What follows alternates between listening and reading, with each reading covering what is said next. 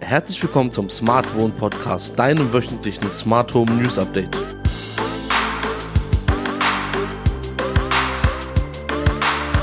Diese Woche mit zwei Staubsaugerrobotern aus der Xiaomi-Familie, einer App zum Erstellen von Hintergründen für die Home-App, dann Neues aus der Gerätefamilie der Firma Ring, sowie vielen, vielen Neuigkeiten aus dem Hause Sonos und Ikea, da gibt es einiges zu berichten, und auch das Linux Smart Lock von Yale hat ein kleines Update bekommen. Fangen wir also an. Der Nachfolger des sehr beliebten Xiaomi Saugroboters Roborock S6 ist der S7 und der ist nun offiziell über deutsche Online-Shops erhältlich. Somit empfällt der Import über chinesische Händler. Wer also möchte, kann zum Beispiel direkt auf Amazon zuschlagen. Allerdings ist der dort gerade schon wieder vergriffen, daher heißt es wachsam bleiben. Wie bereits angekündigt, wird es erstmals nur die weiße Version geben, die schwarze folgt dann später im Jahr. Preislich liegt der Saugwischroboter bei einer UVP von 549 Euro. Das wohl interessanteste Feature ist das neue Sonic Mopping. Hierbei wird nicht wie vorher der Wischlappen nur hinterhergezogen, sondern durch Vibration schnell hin und her bewegt. Das hat natürlich einen sehr viel besseren Wischeffekt. Wenn der S7 dann auf einen Teppich zufährt, kann der Wischmopp angehoben werden und damit wird dann halt dafür gesorgt, dass der Teppich nicht unnötig genässt wird.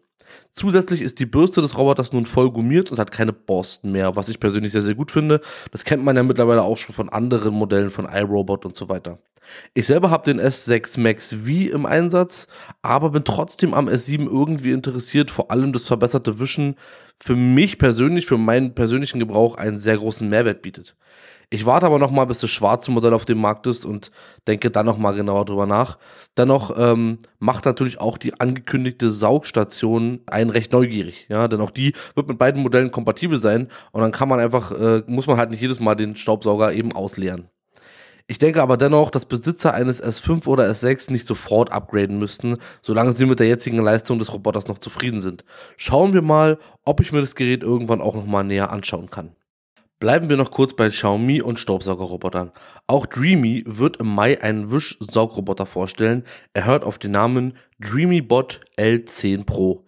Dieser wird wieder in der Mi Home App sein Zuhause finden und kann darüber gesteuert werden. Heißt, deswegen habe ich gesagt, wir bleiben bei Xiaomi. Auch der Dreamy Staubsaugerroboter ist quasi im Xiaomi Ökosystem verankert.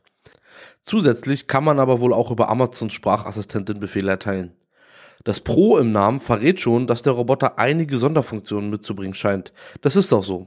Er arbeitet zum Beispiel mit Lasernavigation und erkennt somit kleinere Objekte und kann diese gezielt umfahren, um nichts durch die Wohnung zu schieben. Wie gut das funktioniert, wird sich dann sicher zeigen.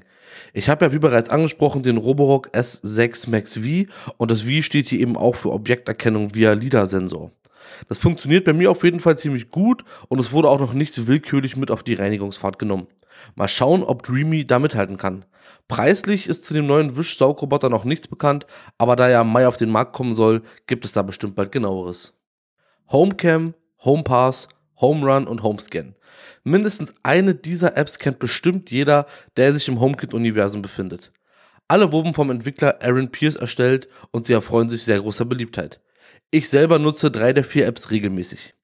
Nun gibt es etwas Neues aus dem Hause Pierce. Home Paper, was mal als App für den Eigengebrauch gestartet hat und vor circa zwei Wochen noch in der Beta war, ist nun bereits kostenlos im App Store erhältlich. Was macht die App? Eigentlich ganz einfach. Sie erstellt Hintergrundbilder für die Home App auf iPhone und iPad. Dazu kann man seine eigenen Bilder wählen oder sich mittlerweile sogar aus der Unsplash Bibliothek bedienen. Umgesetzt wird das Ganze, indem das gewählte Bild mit einem Farbverlauf gemischt wird. Die Farben kann man selber auswählen und sich so sehr individuelle Designs anpassen. Im Großen und Ganzen war es auch schon. Komisch, dass es sowas vorher noch nicht gab, oder? Ich war bereits in der Beta dazu und hatte noch Feedback gegeben, dass ich die Stärke des Verlaufs gern kontrollieren wollen würde. Ich habe auch prompt Antworten erhalten, dass das definitiv zukünftig geplant ist. Also schaut euch die App gerne mal im App Store an. Ich kann sie euch nur empfehlen. Es macht wirklich Spaß, damit seine eigenen Hintergründe zu gestalten. Die Firma Ring, die mittlerweile seit einigen Jahren zu Amazon gehört, hat gestern aus dem Nichts zwei neue Geräte angekündigt. Beginnen wir mit der Ring Doorbell 4. Die neue Version des Standardmodells der Videotürklingeln wurde nur geringfügig verändert, aber Updates sind ja immer gut. Laut Ring wurde der WLAN-Empfang verbessert und man soll wohl nun auch die sogenannten Quick Replies in Deutschland bekommen. Damit kann man vorgefertigte Antworten über die Klingel abspielen lassen, sobald es klingelt und man nicht zu Hause ist. So kann zum Beispiel der Paketbote angewiesen werden, das Paket einfach an einen sicheren Ort abzulegen. Allerdings steht zu der Verfügbarkeit dieses Features nichts weiter auf der Detailseite und bisher ist das eigentlich auch nur in den USA verfügbar. Daher sollten wir abwarten, ob das mit der deutschen Version dann auch endlich möglich ist. Zusätzlich bietet die Klingel nun die Pre-Roll-Funktion in Farbe an. Damit kann man sich ein paar Sekunden zusätzlich zu dem durch Bewegung oder Klingeln ausgelösten Video anschauen.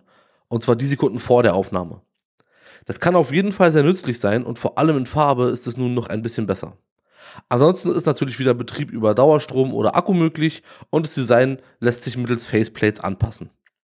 Die Klingel ist ab dem 5. Mai für 199 Euro im Ring Webshop oder auf Amazon erhältlich. Ein Erscheinungsdatum hat das nächste Ring-Produkt noch nicht. Denn auch die Ring Floodlight Cam hat ein Update bekommen. Die Floodlight Cam Wired Pro. Die Überwachungskamera inklusive doppeltem Fluter kommt im neuen, moderneren Design daher und muss fest verdrahtet installiert werden. Die Videoauflösung beträgt 1080p und auch HDR ist mit an Bord. Sollte einmal unerlaubter Besuch das Grundstück betreten, kann er mit der verbauten Sirene verscheucht werden. Hier wurde also wirklich auch wieder an alles gedacht. Wie von der Doorbell Pro 2 bekannt, hat auch die neue Floodlight Cam die 3D-Bewegungserfassung und kann somit in Vogelperspektive darstellen, auf welchem Wege sich die aufgezeichneten Personen über das Grundstück bewegt haben. Zusätzlich wird auch Nachtsicht in Farbe angeboten. Wie eingangs bereits erwähnt, ist nicht klar, wann die Kamera auf den Markt kommt, aber wenn sie dann da ist, kostet sie 249 Euro. Ich vermute, allzu lang wird es nicht mehr dauern, also wer noch warten kann und vorhat, sich eine neue Kamera anzuschaffen, der ist damit sicher ganz gut beraten. Die bekannte Airplay-Lautsprecher-Lampenkonstruktion aus der Symphonisk-Reihe von Ikea und Sonos wird eingestellt. Scheinbar war das Produkt nicht so erfolgreich wie gedacht. Ob das am veranschlagten Preis von 179 Euro liegt, mag ich nur vermuten. Auf jeden Fall wird es das Produkt bald nicht mehr geben. Aber keine Angst, scheinbar war der 99 Euro teure Regallautsprecher erfolgreicher, denn dieser bleibt im Sortiment. Ist ja auch für einen Airplay 2 Lautsprecher ein wirklich sehr guter und fairer Preis. Nun wird die Zusammenarbeit von IKEA und Sonos aber nicht enden.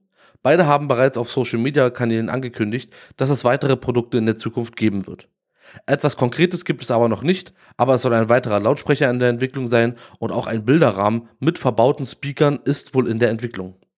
Alles sehr spannend und ich freue mich wirklich darauf zu sehen, wie die beiden Firmen das zukünftig umsetzen werden. Diese Woche gibt es nichts Spannendes über Updates zu berichten, aber dennoch soll ein Thema hier erwähnt sein. Das Türschloss mit dem Namen Linus, welches aus dem Hause Yale stammt, bekommt eine neue Funktion spendiert. Man kann das Schloss nur direkt mit seiner Philips Hue-Beleuchtung koppeln und so beim Auf- und Zuschließen Lampen ein- oder ausschalten. Ich persönlich finde das nicht so sehr spannend und würde wahrscheinlich auch nicht wirklich Gebrauch davon machen. Theoretisch könnte ich das ja jetzt auch schon über Nuki und Philips Hue, wenn ich die beiden in HomeKit koppel, aber mir fällt da kein passendes Szenario ein, das diese Verknüpfung für mich brauchbar macht. Aber vielleicht findet ja der ein oder andere Besitzer vom Yale Linus einen Weg, das nach Hause kommen damit angenehmer zu gestalten. So, das war's auch in dieser Woche schon wieder von den aktuellsten Smart Home News. Ich hoffe, euch hat's gefallen und ihr konntet noch etwas mitnehmen, was ihr vorher noch nicht wusstet oder habt noch ein paar Informationen zu bereits bekannten Themen bekommen.